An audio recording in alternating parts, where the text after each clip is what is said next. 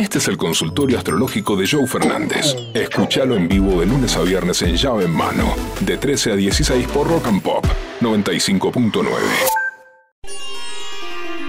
Abrimos el consultorio astrológico del gurú a las 15 y 42. Prepárense para escuchar las respuestas que la astrología tiene para ustedes. Hola, gurú. Escúchame, yo soy de Aries y ella es de Tauro. Ya sé que este es mi año y el año que viene es el año de ella. Bien. Pero sacando eso, ¿qué onda? Compatibilidad, ¿eh?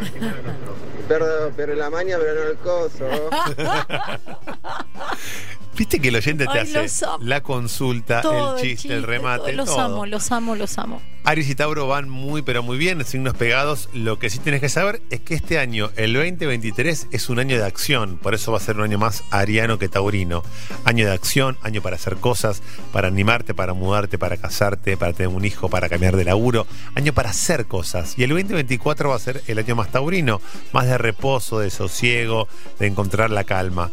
Mi sugerencia y la astrología indica que este año debería ser un año para hacer cosas, para sembrar. Y el 2024 para cosechar. Por lo tanto, me parece que estamos en condiciones de decir que estamos ante un gran, gran 2023. Hola, ¿cómo anda gente? Yo Scorpio, ella Géminis.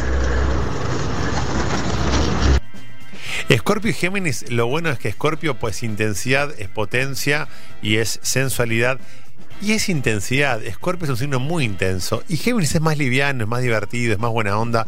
Entonces acá se da un fenómeno muy interesante que es que Escorpio le pone peso y potencia a la liviandad geminiana, pero Géminis brinda y brilla en Escorpio, le pone una capa de buena onda, alegría, no hace falta ser tan trágico, la vida no es tan trágica. Gran, gran eh, relación en donde Escorpio aprende a ser liviano y Géminis aprende a tener intensidad. Les recuerdo que estamos a través de YouTube en Rock and Pop, pueden seguirnos y ahí le escriben a Verónica Tunucian que gentilmente va a leer los consultorios de ustedes. Vero se ríe de cosas que pasan detrás de escena, porque la gente, che, Vero se ríe de todas Yo las me río consultas". porque es que no, chicos, Pero leo cada cosa, leo cosas cada que- cosa claro. en YouTube que no puedo, no puedo aguantar. Entonces le preguntan a Vero qué signo mejor para hacer un trío, te sumarías al trío. Entonces se ríe de esas cosas, no de las consultas de los oyentes que las tomamos con mucho respeto.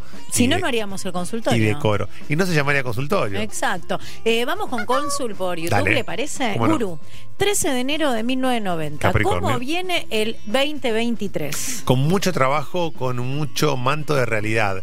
Capricornio atravesó un 2022 bastante mágico y fantasioso y el 2023 le devuelve la realidad, algo que ya venía sufriendo, mira lo que el fallido capricorniano, sufriendo, sintiendo Capricornio desde el 2020. 2020, año de pandemia, año capricorniano, con Júpiter en Capricornio.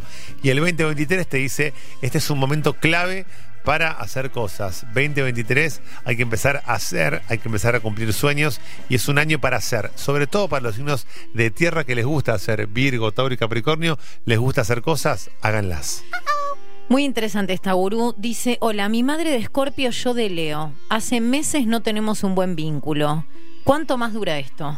Y la realidad es que Scorpio y Leo, si fuera por ustedes dos, tu madre va a fallecer y van a seguir sin hablarse. Y lo digo sin ánimo de ser irónico No, no, ni ni hacer un chiste. Es así, Scorpio y Leo son dos de los signos más resentidos del zodíaco. Cuando hablo de resentidos, no lo digo mal. Pensé que resentir es volver a sentir, es resentir, es como el recuerdo que viene de recordare. Recordare es volver a pasar por el corazón. Entonces, tanto Escorpio como Leo, ninguno de los dos va a dar el brazo a torcer. Si vos tenés Libra, Virgo, Piscis, Cáncer, cualquier otro signo, ni hablar Géminis, Sagitario, Aries, hay un momento que bajan la guardia y dan el brazo a torcer. En Escorpio y en Leo tenemos dos signos absolutamente caprichosos y cabezaduras. Mi sugerencia es que se miren a los ojos y acá es la hija la que tiene que ceder. Cuando vos tenés más de 22, 25, 30 y tu mamá ya tiene más de 70 y es momento de ceder vos, es momento, así como mamá durante toda la vida cedió durante la mayor parte de tu vida, ahora es el momento de que vos cedas y vos entiendas que mamá ya es una persona grande y empezar a disfrutarla. Ayer veía un documental alucinante en donde le preguntaban a, a un, a un músico cuántas veces por año ve a tus, a tus padres. Un músico de 50, 54, dos, tres veces por año. Ok, a tu hijo le quedarán cuánto? ¿Cinco años para llegar a los Sí. ochenta y pico? Sí. O sea, te quedan 10 visitas a tus viejos. No digas que lo ves dos veces por año, te quedan 10 visitas a tus viejos. 12. Y el tipo le cambió la cara y dijo, para, nunca lo pensé así. Es que tenés que pensarlo así. Si vos, esto es para todos los signos, ves a tus viejos dos veces por año o tres, bueno, y tu hijo va a vivir 10 años más, ok, te quedan 30 visitas a tus padres antes de que estén 6 metros bajo tierra.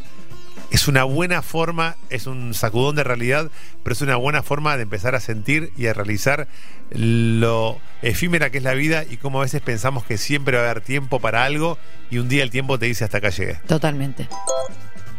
¿Qué onda, Gurú? ¿Cómo estás? Acá, Macarena de Luzuriaga. Yo, del 21 de diciembre, Sagitario. Él, del 4 de diciembre, creo que también Sagitario. Estuvimos dos meses de novios, nos mudamos hace ocho meses que estamos conviviendo.